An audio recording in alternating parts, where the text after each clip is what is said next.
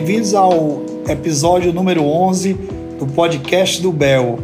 Hoje eu recebo o jornalista e escritor JB Medeiros é, para falar sobre Belchior e a paixão latino-americana. Olá, JB, um prazer recebê-lo aqui na mais uma edição do, do, do nosso podcast do Bel. E quero dizer que é uma honra tê-lo aqui nessa nossa conversa. Eu acho que vai ser muito bacana, muito esclarecedora para todos. Você que tem tanta coisa boa aí para nos falar sobre, sobre esses assuntos, Bel. Então, seja bem-vindo. Obrigado, querido. Obrigado pelo convite. É uma honra, né, participar desse monumento aí à, à praia de Iracema, na frente do mar, é, de onde o Belchior criou tanta coisa, né, com essa vista aí. Isso, isso, maravilha. Bom demais. Sempre é bom a gente estar tá ali vendo aquela praia dos crush agora, né, denominada. É muito legal. Gente, é, o JB dispensa apresentações, mas eu vou dar aqui um breve histórico dele. E eu ia vendo aqui que o rapaz é nordestino, paraibano, mas se radicou lá, lá pelo sul do país, mas mais especificamente em Londrina, não é isso? É, na verdade é para lá um pouco, é, é, no, é mais mato. Cianorte, né? Cianorte. Cianorte, é, exatamente. Então, o JB começou ali a sua faculdade de jornalismo, onde se formou lá em Londrina, e depois ele começou a trabalhar nos jornais de Londrina, na Folha né, de Londrina. Pouco tempo depois ele já foi para tu ver o app que ele teve indo para a inauguração do caderno 2 do Estadão. Então de lá sua carreira deslanchou e eu, eu até quando a primeira vez que a gente se encontrou, depois a gente vai falar disso, mas eu vi o nome JB na, na, na, revista Som 3, a antiga revista Som 3 de música, das antigas. Muito bem, foi meu primeiro emprego de crítico de música, foi lá, com o Maurício Cubruzzi, é. meu chefe. Isso, exatamente. Então é isso, de lá para cá ele lançou uma série de livros, depois a gente vai comentar alguns aí, mas em especial o que ele fez sobre a biografia do Belchior.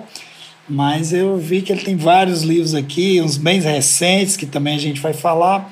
Então, JB, pô, muito feliz de ter você aqui. E aí eu queria que você introduzisse você mesmo aí, se introduzisse, né, como se diz. Você mesmo aí, é, falando um pouco sobre você, como é que é a sua história profissional, né? E aí a gente vai, a partir daí, batendo uma bola. Ok. Ok. Bom, eu sou paraibano, né, de Sumé. Nasci ali no Cariri paraibano e minha família migrou é, para o norte do Paraná em 65, então eu era bebê ainda. Sim, legal. E daí nós fizemos essa, tra essa travessia, que aliás é curiosa, eu, eu tratei disso num livro recente, é, chama O Último Pau de Arara. Porque nós fomos realmente num pau de arara. Era, era 11 moleques em cima de um caminhão. 11 meninos e meninas. Nove dias e nove noites até chegar ao destino. E daí foi lá que eu cresci, no norte do Paraná, ali onde eu me, me formei também, né, na Universidade de Londrina, é, na UEL, famosa UEL. E, e, desde então eu trabalho com jornalismo, eu, eu, eu tenho essa, essa ligação com a música desde muito cedo, porque meu pai era muito ligado em Luiz Gonzaga, em, em aboio, na canção nordestina tradicional repente. Eu cresci ouvindo isso. Então, Belchior, é, Dominguinhos, todo mundo que, que fazia música naquela época era minha refer... foram minhas referências na. Tipo, fui amamentado com essa música, né? Fagner também. É, um, é uma coisa que está na minha, no meu DNA, não posso negar. O Belchior, eu, eu até, antes mesmo de biografá-lo, eu encontrei com ele algumas vezes em São Paulo, né? Nós dois, ele viveu aqui 34 anos e eu vivo aqui também há mais ou menos ao mesmo tempo agora. E eu encontrei Belchior é, como artista, lançando disco, e depois também como, como cidadão, pegando disco em locador, é, é, vídeo em locadora. Encontrei ele uma vez. Coisa legal, que bacana. Tu lembra o, o, local que ele morava, o bairro ali? Porque eu sei porque no começo ele morou no Oscar Freire, né? Logo no começo, na turma do pessoal do Ceará, numa casa alugada, emprestada. Mas é uma grande história aí. É, essa é uma grande história, né? Que é, é ela tem os componentes da, da urbanidade, né? O cara morar numa casa em demolição. a rua Oscar Freire é meio cara, né? Hoje é, hoje é a Beverly Hills de São Paulo, né? Das boutiques, né? Loja. É. E, e, ele, e ele lá, ele, eles, eles, eles me contaram, o próprio dono da casa, o cineasta que era dono da casa, ele me disse o seguinte, que conforme eles a casa ia avançando a demolição, eles iam mudando de quarto. legal, né? É, foi legal encontrar o Mário Cooperman para me contar essa história, porque é uma testemunha da época, né? Embora o Fagner também tivesse vivido lá um pouco. Roger, né? Roger, Ednardo, todo mundo deu um pouco. Roger. O Roger não, porque o Roger tinha sua casa, né? O Roger era casado Isso. com a Tete, então eles tinham sua casa que também era abrigo desse pessoal do Ceará aqui em São é. Paulo. Roger deu aula na USP, né? Deu aula na USP como professor. grande figura, Roger. É, grande, mas eu chamo de o príncipe da música cearense. Mas voltando aí aos primórdios, é, eu queria que tu falasse um pouco aí da tua. É, na tua é, quando você foi logo para ir para o Estadão, né? O Caderno 2, e aí você escrevia sobre música, sobre cultura em geral, né? Eu vi que tem, fez alguns artigos bem interessantes.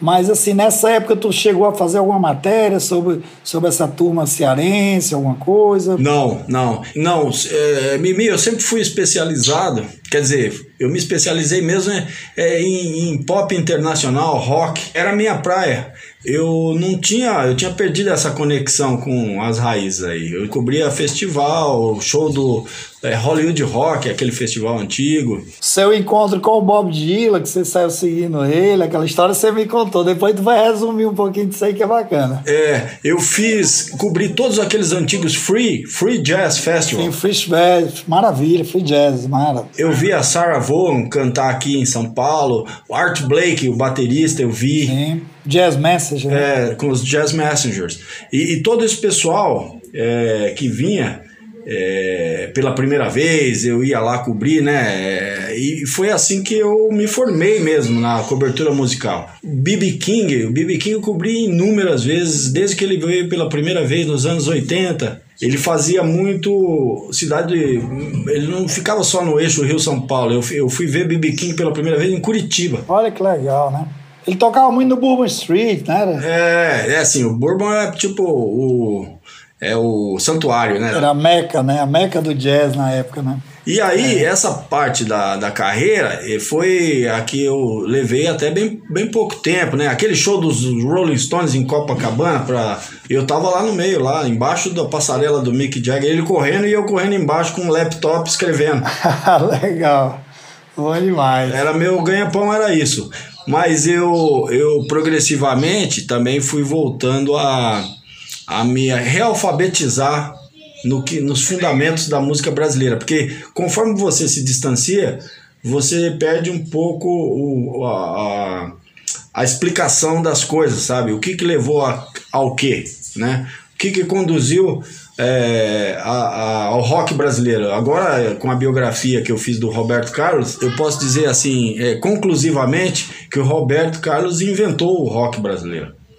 E que é uma coisa que pouca gente sabe, se, se você falar. Mas ele estava na Jovem Guarda, já era 65, não, em 57 ele já estava fazendo rock. E antes era bossa nova, né? Ele era fã do, do né? E ele no meio disso, no meio disso foi a bossa Colocou nova. A ele, eu soube que ele gravou alguma coisinha aí, meio que não saiu de meio João Gilberto, né? Querendo dar uma de João Gilberto. Todo mundo entrou nessa, né? Tem um disco dele de bossa e nova. E aí eu, eu, eu, sei que nesses teu, teus 25 anos aí, tu pegou muito disso aí e transformou também num livro, né? Que é o Bisbilhoteiro das Galáxias. O título é ótimo no lado B da cultura pop, né? Ou seja, você entrevistou muita gente, mais de 50 nomes, inclusive de, de Bob Dylan a Roberto Carlos, né? Então, como é. Então, imagino que a, a, a, essa vivência com essas figuras malucas aí, cada qual, né? Que você depois é, até biografou algum deles, né? Como o Roberto, o Raul, o Belchior, enfim. Como é que, como é que pra ti isso aí né? Que eu sei que você é um grande fã e colecionador de música também, assim como o Nito, que a gente teve. Como é que era essa vibe de dividir o, o lado afetivo do lado profissional, assim, como é que é de segurar essa onda? É o seguinte, eu, eu, você sabe que é, o jornal, o espaço do jornal, hoje em dia nós temos uma internet que é um espaço que não tem fim, né? Não tem fundo. Mas naquele tempo, até pouco tempo atrás, você escrever para um jornal tem um espaço limitado. Então você vai fazer uma cobertura e você não pode contar tudo porque não tem lugar para tudo, só tem lugar para aquilo. E ficam umas sobras. E, e aí, um dia, um editor me ligou, um editor de uma editora aqui de São Paulo, perguntou se eu não queria fazer um livro de música, de música, pop, rock. Aí eu falei, pô, cara, eu trabalho 10 horas por dia, 12 horas por dia, já é, de, já é suficiente para mim, não vou fazer livro não. Mas eu comecei a pensar, um dia eu tava folheando uns, uns álbuns meus aqui e tinha muita foto que eu fazia das, dessas, desses cenários que eu participava. Tipo, por exemplo, tem uma banda chamada White Stripes. Sou fã demais, sou fã demais. Então, esse cara veio ao Brasil e foi tocar. Ele, ele sempre foi meio excêntrico. E aí ele resolveu fazer um show. Ele tinha visto aquele filme do Herzog, do Werner Herzog, alemão, Fitzcarraldo. O do barco lá, o negócio da Amazônia, né? Exato ele ficou fascinado. É aquele sonho de uma cultura, de alta cultura no meio da selva, sabe aquela coisa? E aí ele foi para lá. Ninguém ia para lá, para Manaus fazer show dessas bandas de primeira, de primeira linha, porque era meio fora de mão. O voo muito longo, o dinheiro muito curto. Total. E aí ele foi, e eu fui atrás. E ele foi, na época ele estava namorando uma modelo, ele casou no meio do. entre o Rio Negro, ali no meio do Rio Negro, ele casou numa, numa piroga de índio é, casou com uma é, com a modelo lá e o, quem celebrou o casamento foi, foi um pajé. Então é, ele fez o show, o show foi apoteótico no, no Teatro Amazonas. E, e, eu, e eu fiz fotos dele ali e tal, eu achei essas fotos, achei fotos de vários eventos assim, resolvi escrever o livro sobre esses encontros que na verdade eram meio fortuitos, né? Não era uma coisa assim, era uma coisa meio fora de padrão. Sim. Daí por, por isso que eu chamo o livro de O Bisbilhoteiro das Galáxias, porque, porque é um cara bisbilhotando. Maravilha. Aqui e ali. E um jornalista, né? Muito bom, muito bom. Muito legal. Eu vi aqui que você também, eu acho que não sei se entrevistou ou encontrou nos bastidores ou foi só um press com o Steve Wonder, que para mim é o maior artista vivo hoje da música. Eu considero ele o maior, né? Na minha opinião. Você teve esse encontro com ele ou foi mais por telefone? Como é que foi isso? O Steve Wonder foi por telefone. Ele, ele foi assim: teve um show dele lá em New Orleans que eu cobri. No Festival de Jazz de New Orleans, ele tocou lá e aí ele atendeu a imprensa, lá eles dizem isso, né? Ele, na verdade, ele fez uma coletiva de imprensa. Eu participei dessa coletiva. Depois eu entrevistei por telefone, já como repórter do estado de São Paulo. E eu, e eu, e eu vi o show também dele que ele fez no Rio de Janeiro, é, no, no Imperator junto com Gilberto Gil, participação de Gil, participação, um show sensacional que ele fez. Foi um dos últimos dele aqui no Brasil. Eu tava lá. Sim, Gilberto Gil tocou umas músicas, né? Foi, eu lembro Gil, show. Gil é muito amigo dele. Isso, maravilha. É, agora vamos, vamos como a, nosso podcast, o tema é Belchior, vamos direcionar um pouco para ele. É, o Belchior é, como você sabe, eu, eu, toquei com ele né, durante alguma época dos anos, final dos anos 90, e depois retomei ali 2004, 2005, indo até os finalmente da parte que ele estava fazendo show ainda, né, sem ser esses shows mais escondidos que depois a gente veio saber que ele estava fazendo também. Então, eu acho que o último show que eu fiz com ele foi em Porto Alegre em 2007. A gente gravou aquele DVD institucional do BNB um pouco antes, e estava fazendo aqueles shows. E então, assim, é, a, a morte dele pegou todo. Aliás, a, o sumiço dele pegou todos de surpresa, né? E a morte, principalmente. E assim, é, a, a gente até conversou depois sobre isso, né? Quando eu lhe conheci. E aí, tu, como é que foi essa onda para tu fazer a biografia, né? Já, já tinha esse plano? Ou foi uma coisa encomendada? E como é que você, você viu isso assim? Você curtiu a ideia e como é que foi essa? Sim, foi assim, Mimi. Quando eu estava no estado de São Paulo, sempre que tinha que escrever sobre Belchior, eu escrevia porque eu vi aqui também, a gente, a gente tem umas deficiências, né? né? No, no jornal não tem gente para escrever sobre tudo, música eletrônica, música blues, é, rock and roll, é, pop music, música brasileira tem que ter uma certa versatilidade. E, e, eu já conhecia um pouco do repertório Belchior, é, por, por afinidade, porque eu gostava mesmo, porque era um espanto aqui, ó, o, o, talento dele de lidar com a língua brasileira, né? Um cara é um puta de um. É o Bob Dylan, né? Aí é. eu falei, é verdade. É, eu sempre me oferecia para escrever quando era possível, né? Mas eu, eu saquei que não tinha muita bibliografia. Embora todo mundo tenha uma história para contar sobre ele, Ninguém pôs essas histórias num livro. Por quê? É como se o próprio Belchior tinha um comportamento já um pouco mais reservado, não era um cara de ficar falando muito, né? Ele, ele sumia lá na casa dele aí, aqui em São Paulo e, e o, e, o, e quando ele desapareceu, ficou uma coisa meio sensacionalista em torno. Todo mundo, ah, ele, ele tá, tá, tá fugindo do, do, do. Tá devendo, né? Devendo, tá fugindo do pedreiro que reformou a casa dele. Todas essas histórias apareciam. Aí eu falei, cara, eu vou fazer um perfil do Belchior, isso quando eu tava no Estadão ainda, mas um perfil mais alentado, né? E eu vi que não ach... eu não achava nada, não achava nada. Achei algumas coisas depois de muito. Por exemplo, o Fernando Faro, que, que fez um especi... dois especiais com ele para a TV Cultura, quando o Fernando Faro morreu, eu tava conversando com a mulher dele é, que era também produtora dele, e ela falou assim: pô, você está fazendo um livro do Belchior, eu vou te dar as duas, as duas dois programas aqui para você pesquisar. E me deu as, as matrizes com os dois programas. É o ensaio, é? O ensaio. Um ensaio, o outro tinha um outro nome. Antes de ser ensaio, teve um outro Sim. nome. Som não sei ah. o quê. Som Brasil. Sim. Mas enfim, é. esses dois programas estão aqui comigo que ela gravou para mim. Eu fui constituindo um pequeno acervo de pesquisa e tal, e fui entrevistando as pessoas, né? Fui, fui quem eu encontrava, quem se dispunha a falar também, porque Belchior não queria que se falasse muito sobre ele, né? Ele tava numa outra vibe, a vibe do desaparecer, desaparecer da vista da gente e tal. Então eu comecei a escrever isso, só que eu não tinha editora, não tinha nada. E eu não tinha também autorização da família, porque eu acho, acho sempre que autorização, embora você deva procurar a família e deva comunicar, é, submeter a, a, o texto à família ou ao interessado é, tem, um, tem uma limitação, né? Porque não pode ter veto. Você não pode vetar uma história. Se ela está bem apurada, se ela está bem sedimentada, ela tem que ser contada. É porque a história não é só dele, a história é de todo mundo. A história é sua também, você estava lá também. É, com certeza, né?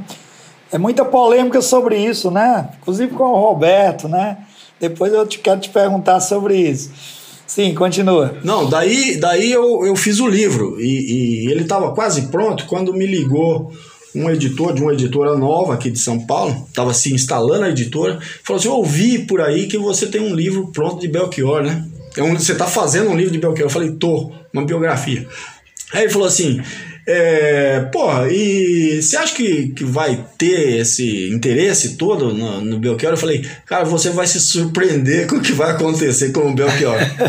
Porque Belchior, quando de redescobrirem a música dele, redescobrirem a qualidade do trabalho desse cara, e também, eu digo, ele é, um, ele é uma aves rara, né? Um ser único da música. Tipo, você tem vários que tem equivalentes, mas o Belchior você não vai ter outro. É muito difícil aparecer. Tem não.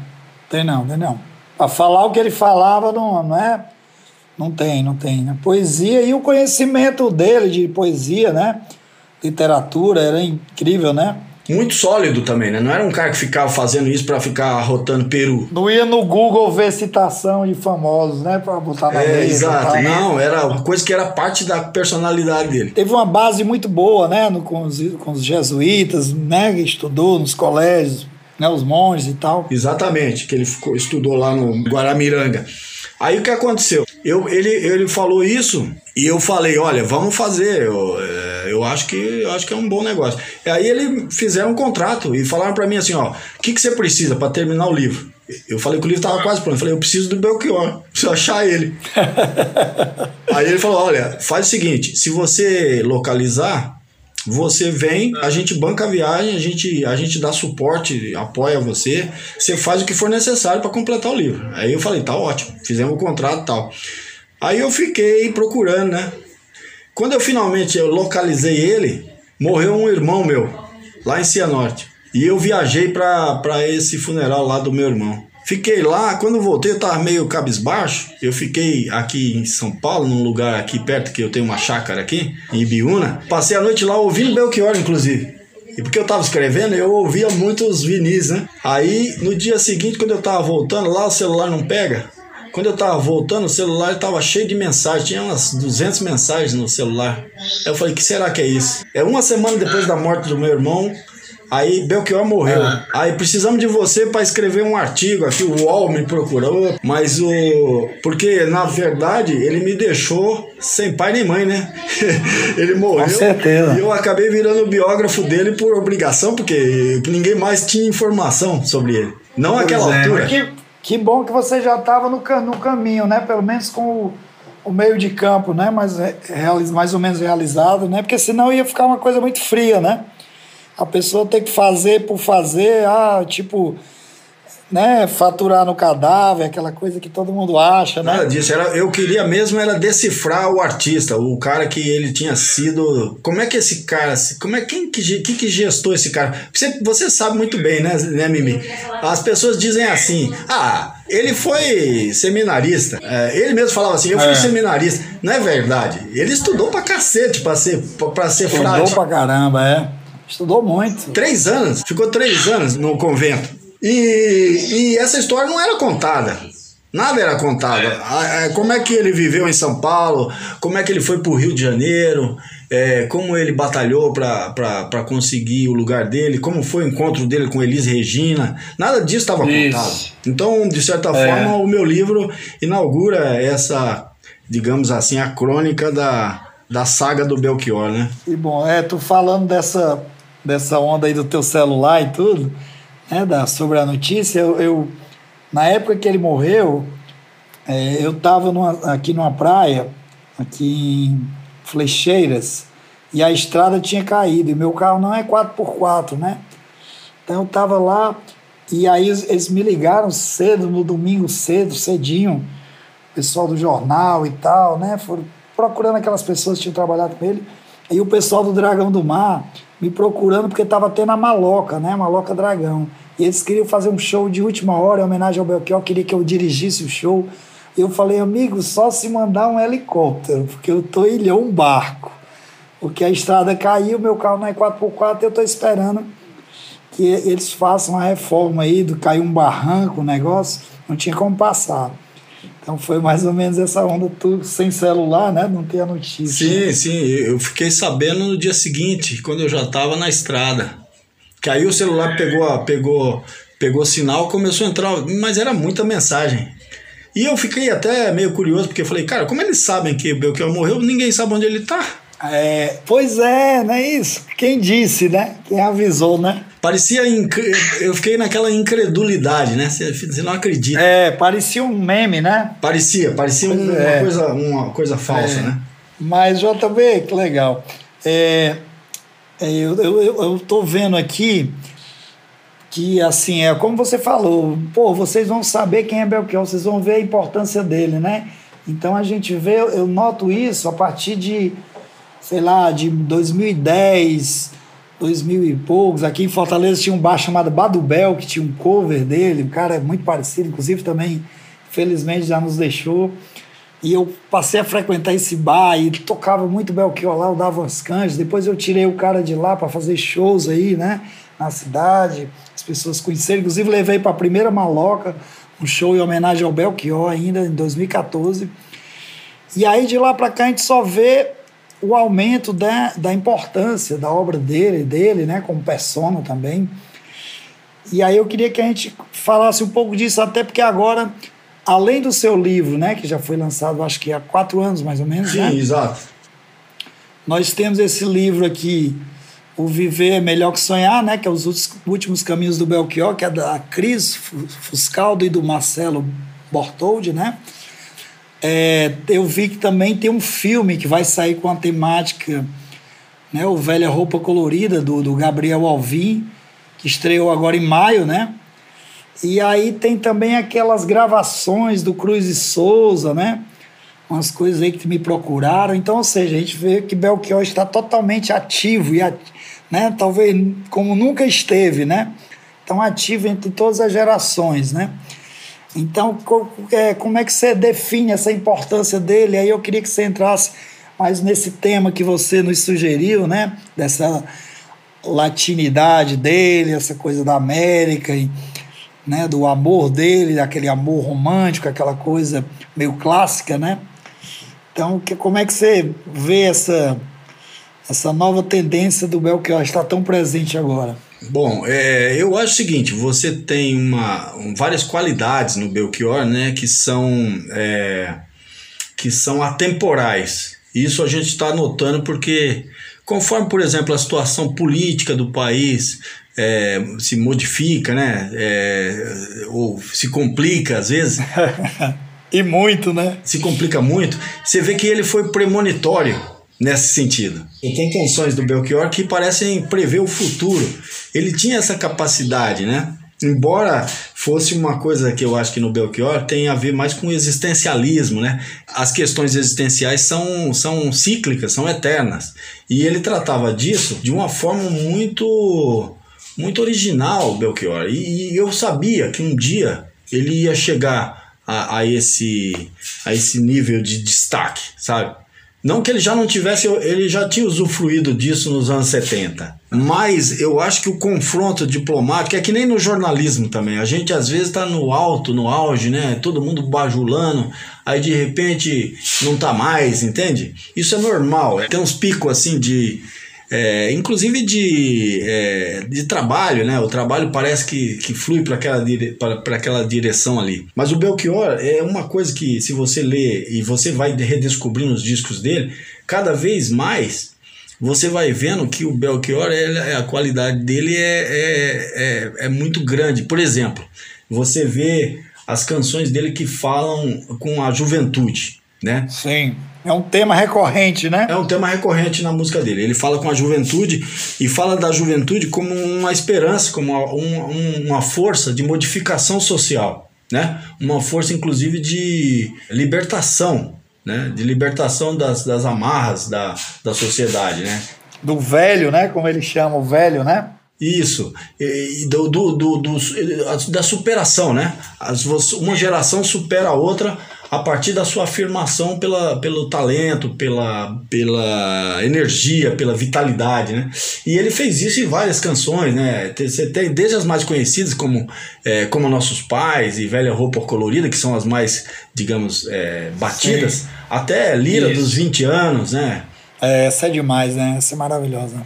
É, você tem canções dele que são que são verdadeiros hinos e, e, e que não estavam com o destaque devido, não, não tinham o destaque devido por vários motivos, né? Por causa, o Belchior, por exemplo, ele, ele explode em 76 com, com alucinação e ele passa por um período que a gente, muita gente não tem memória, mas a gente que, que trabalha com música tem, que foi a disco music meio que botou para escanteio metade da MPB naquela época. É verdade, é verdade. 79, 80. Quem não embarcou, né? Quem não embarcava, quem não embarcava é. ficava para trás, porque todo mundo só queria aquilo. É, é mais ou menos como isso. sempre tem isso, toda toda geração tem isso, tem um movimento que engole, engole tudo, que vem e vai engolindo. E o Belchior, o Belchior passou por todos esses movimentos sempre muito é, centrado, né?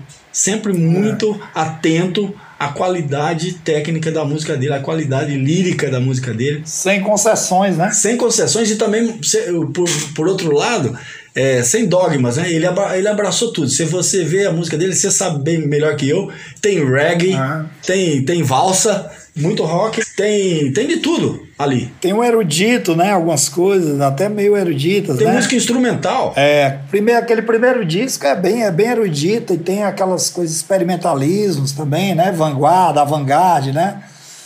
Ele já era muito antenado com isso. É, ele juntava um pouco aquelas vanguardas de, de Frank Zappa ali, que, que sonhava com uma, uma música mais de amplidão maior, né? Uma música popular sem concessões e ao mesmo tempo ele era capaz também de fazer um, uma apresentação, como ele mesmo dizia, né? Latin Lover. As baladas românticas dele, né? Muita coisa bacana. Então, é, tem isso. Belchior tem tudo essa, todas essas facetas que eu acho que as pessoas talvez não tenham se dado conta em, so, em seu tempo.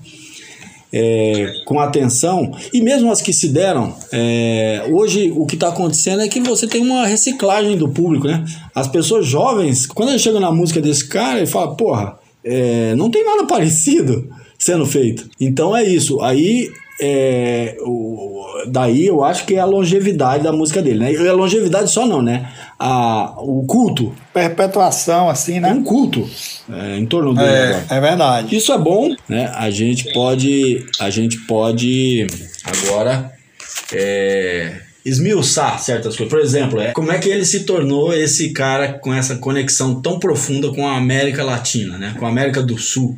É, isso, isso é um ponto legal de debater. Certo. Como é que tu acha que isso. E é, é uma coisa muito recorrente, principalmente nessa geração, nessa geração, é, digamos, ali da, da época da, da ditadura, né? Que sempre cantou um pouco a Latinoamérica. Você veja o Chico se juntou com o Pablo Milano aí, Silvio, Silvio Rodrigues, né? O, e, o Fagner com, a, com, a, né? com vários também. E o próprio Gilberto Gil fez músicas com temáticas latinas, né?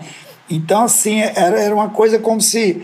Era uma coisa meio icônica, né? Essa imagem de uma, de uma América Latina unida e tal. Na verdade, difícil de ser unido, porque o Brasil era o único país que não fala, na verdade, o latino, né? O, é, o somos não é um país hispânico, né? Mas tinha mesmo, era na época você tinha, por exemplo, até bandas brasileiras que faziam música eh, em torno do cancioneiro é, latino-americana, Tarancon, por exemplo. É, Raízes da América, Tarancon, né? Taiguara também tinha essa conexão, né? O que acontece, com, que eu acho que dá uma diferença entre eles e o Belchior, é que o Belchior estava tentando compreender a questão da identidade. Ele não era um. Ele não estava fazendo um tributo. A música do Belchior incorpora.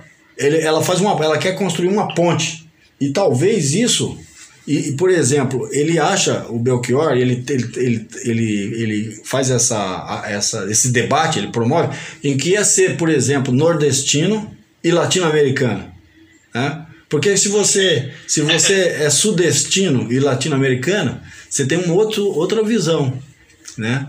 Você tem outra visão do mundo, mas o Nordeste tem mais a ver com a, com a história da América do Sul, em geral, do que o Sudeste, por exemplo, né? E ele fala disso em várias canções, né?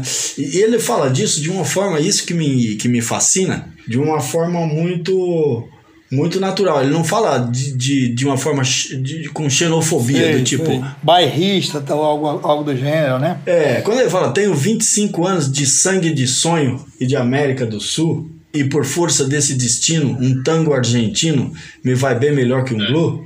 Cara, ele, isso aí é do cacete e ele não tá impondo nada a ninguém. Ele fala, eu tenho 25 anos de sangue de sonho.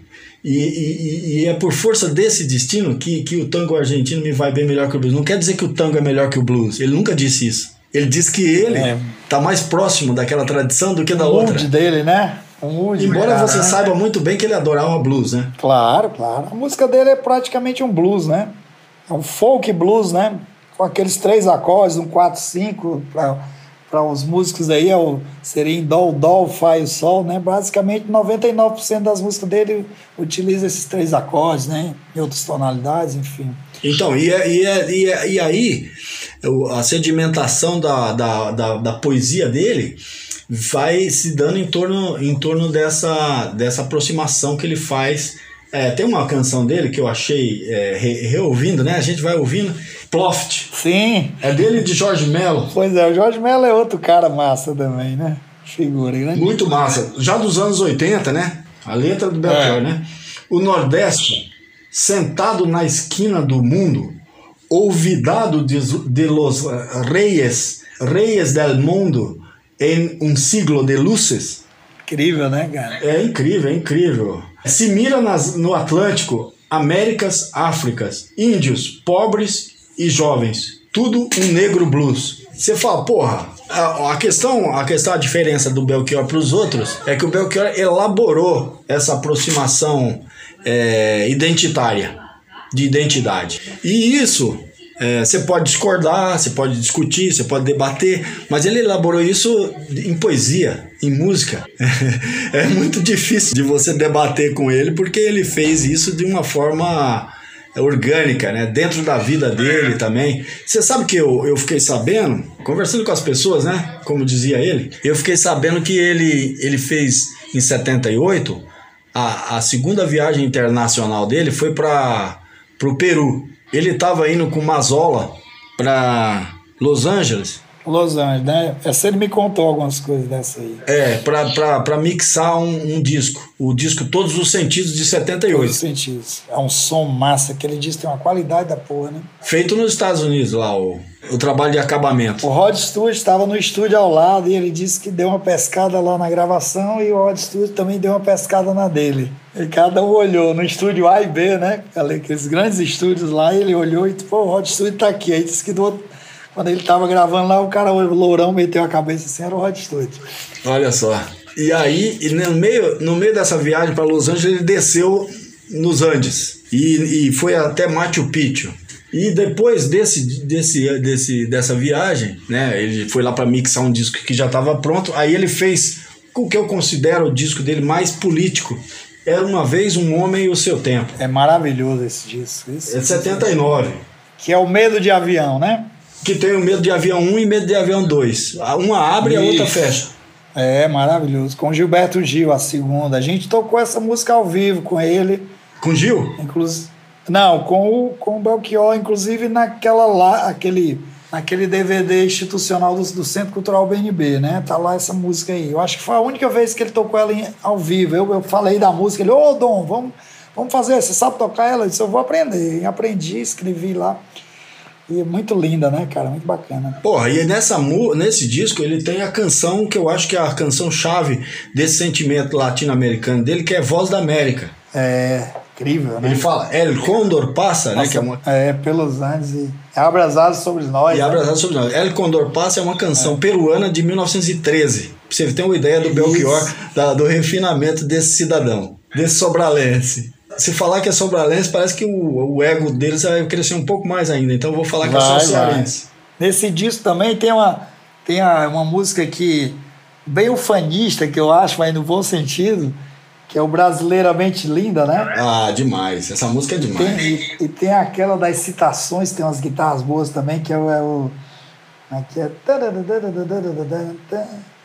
Moro num lugar comum. Moro num lugar né? comum. Perto daqui, chamado que aí ele cita todos os poetas que a gente pode Essa imaginar, é a retórica né? sentimental. Ele cita Gonçalves Dias, ele cita é, todo mundo ali e, e outra coisa.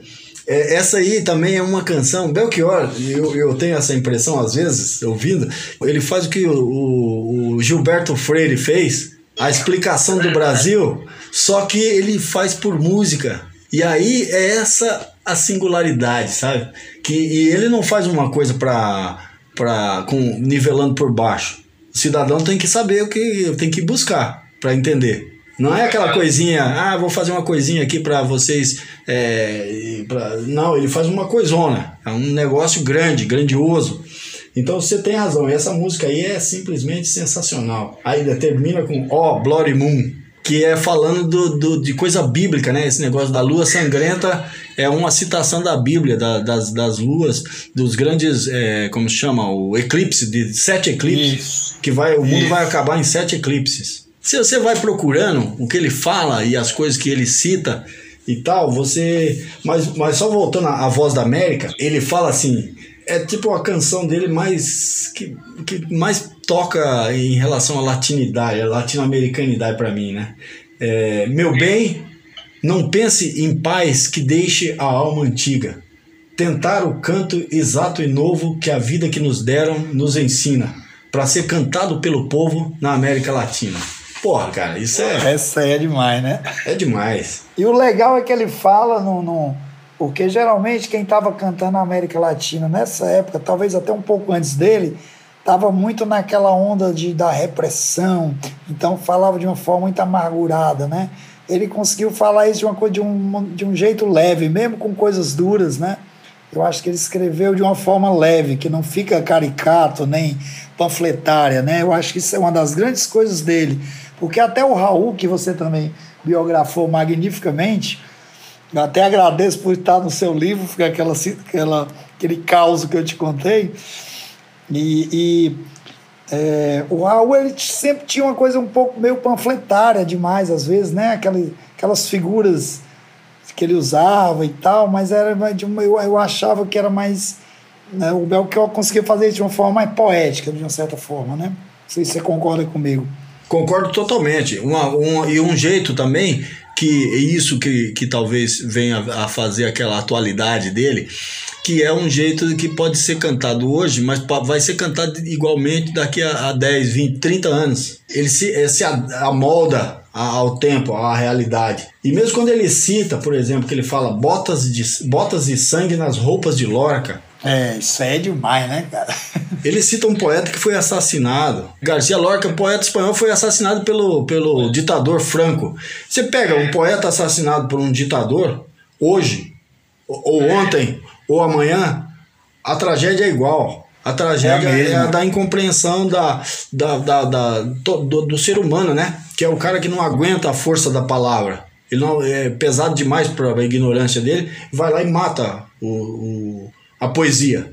E quando isso. o Belchior canta isso, o Belchior projeta isso é, para todo para toda a compreensão do mundo, né? O cara tem uma alma uma alma muito grande, Belchior.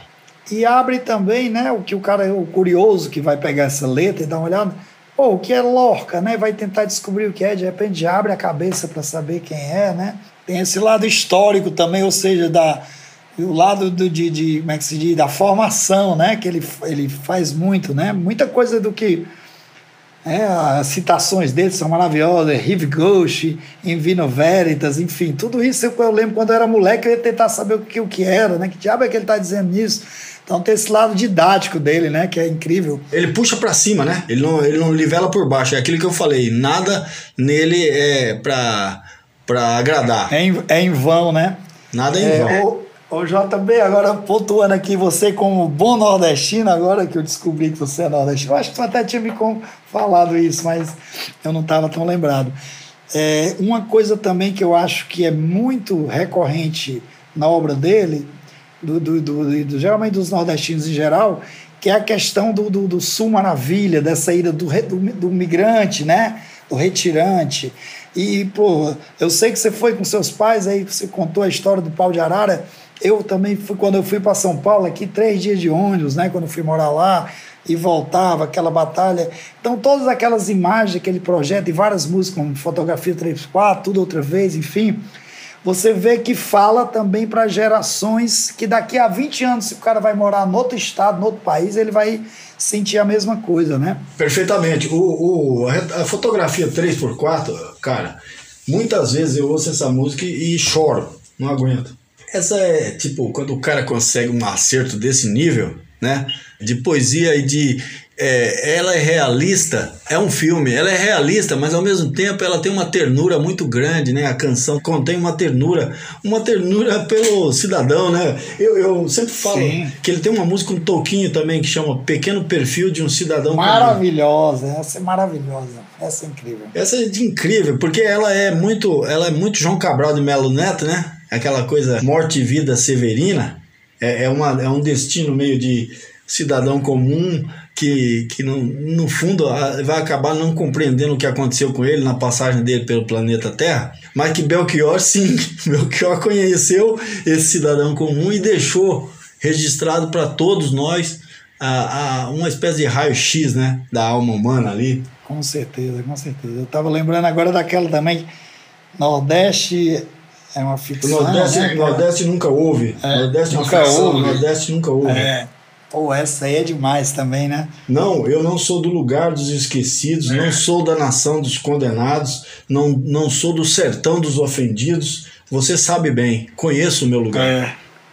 Ah, é, conheço o meu lugar, exatamente. Essa aí é. A opressão, a submissão de uma classe social por outra, implica no cara pegar e falar assim: ponha-se no seu lugar, não é isso? E, e o Brasil tem muito isso, tem essas coisas, essas frases assim do tipo: você sabe com quem você está falando? E o Belchior nisso aqui é a resposta dele. Eu não sou do lugar dos esquecidos, não sou da nação é. dos condenados. Eu conheço o meu lugar. Meu lugar é onde eu quiser que ele seja, ele canta. É legal. Pô, eu nunca tinha pensado assim, rapaz. Tua, a tua visão agora, eu vou ouvir essa música daqui a pouco. É, essa Já... música é, é tipo, é uma obra-prima, cara. É uma obra-prima, é. O, eu tava lembrando aqui, pô, eu tava lembrando aqui do, do também de, de coisas que ele usa, e, e inclusive em, em, pequenas letras, que eu acho incrível, aquela IP, né, também, que é do objeto direto, que tem o apenso ao pé da serra, ou seja, o cara usa uma palavra que quase ninguém sabe nem que existe. Hoje em dia, se tu perguntar a 50 pessoas, 49,5 vão, vão dizer, o que é isso? Tá errado isso aí, né? Sabe, então... É, mas pensa bem, Mimi, imagine o Belchior fazendo essas músicas e o, e o, e o diretor artístico da gravadora chegando para ele falando assim, será que não dá para você mudar essas, essas palavras? Ninguém é. vai entender o que você tá cantando? É... a gente não faz música para as pessoas entenderem o, o que você quer que eles entendam. A gente faz música porque é, é assim que é, que é a poesia. É uma necessidade, né, cara? Eu acho que ele, ele tinha a forma de querer se expressar e, e eu, eu acho que é, é esse lado dele de, de, de, meio, meio que um menestrel, né? Porque o Bob, ele talvez seja, você a gente comparou ele ao Bob Dylan, pode ser também, vamos colocar o, o Low Reed, né? Que é mais ou menos um pouquinho quase da mesma geração dele. O Bob Dylan é, é anterior, um pouco anterior, né? E, mas você vê que é, que é aquele cara que consegue resolver bem. Por exemplo, se o Belchior nunca tivesse tido aqueles arranjos que são maravilhosos, que os grandes músicos tocaram com ele, as produções, ele com o violãozinho dele já resolvia que, na verdade, ele não era um bom violonista. Do, dos três aí famosos, ele era o mais fraco, né? Às vezes eu até chegava tocando com ele e dizia, ô Bel, não toca nessa não, para tu ficar mais soltão, mas era uma forma da gente ficar, né? Da gente ter a banda mais concisa sem o violão dele, que não era tão seguro, né? Mas, ou seja, naquela limitação dele, ele conseguia resolver todas as músicas, né? Então, assim, até hoje a gente vê eu, vi, eu tenho visto agora, eu vi recente uma, essa versão de Coração Selvagem, que tinha uma versão muito, muito ruim da Ana Carolina, inclusive mutilou a letra, enfim. Mas essa versão agora da, da Cel, né? É da Cel? Não, da, da Ana Canhas. Maravilhosa, eu achei, foi bem stripped down, né? Bem, bem limpa, né? né? Bem do jeito que devia ser mesmo.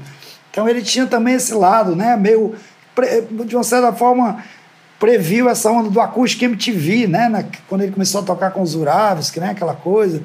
Que, tu, tu acha assim também? Acho, acho.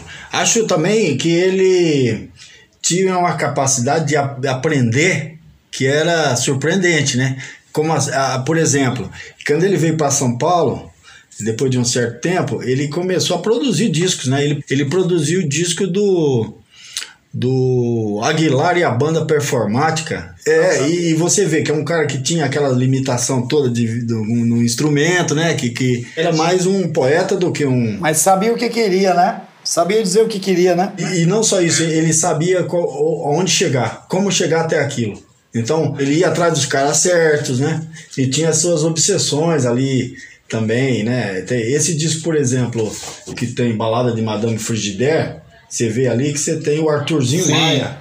Com certeza. Esse disco é incrível, né? Aquele. Eu não tô com, lembrando o título agora, mas eu tenho ele em vinil, é muito bom. Elogio da Loucura. Ah, Elogio da Loucura, exatamente. Maravilhoso esse disco. Meu amigo JB, rapaz, a conversa muito boa, passa rápido, né? Eu acho até que a gente estourou aqui um pouquinho, mas não tem, tem, tem problema. Então, cara, eu queria mais uma vez lhe agradecer esse, porra, esse episódio do, do podcast do Bel vai ficar para a história, né? Então vai, vai, eu acho que as novas gerações vão aprender muito. Eu estou muito honrado de recebê-lo aqui. Desejo sucesso aí no, nos seus lançamentos mais recentes, o do Roberto Carlos. O do Belchior é apenas um rapaz latino-americano, né? Foi lançado, acho que 2016, foi? 2017? Do Belchior, 17. 17. Raul Seixas não diga que a canção está perdida, né? Eu acho que foi 2019, né? Exatamente, exatamente. Pronto. E agora o mais recente que é o Por isso, por essa voz tamanha, com o Roberto Carlos. Por isso essa voz é, tamanha. Por isso essa voz tamanha. Rapaz, a vista aqui tá ruim, mas é isso. Então eu desejo sucesso aí nos seus lançamentos, que venham mais, mais livros, mais matérias legais.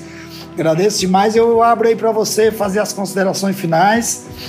E é isso aí. Grande abraço, meu amigo. Que a gente se encontre em breve. Maravilha. Eu, eu, minhas considerações finais são é, o, o orgulho do, do Belchior. Eu tenho orgulho do Belchior ser, ser brasileiro. É assim, para mim ele tá, se ele merecia um Nobel tanto quanto Bob Dylan.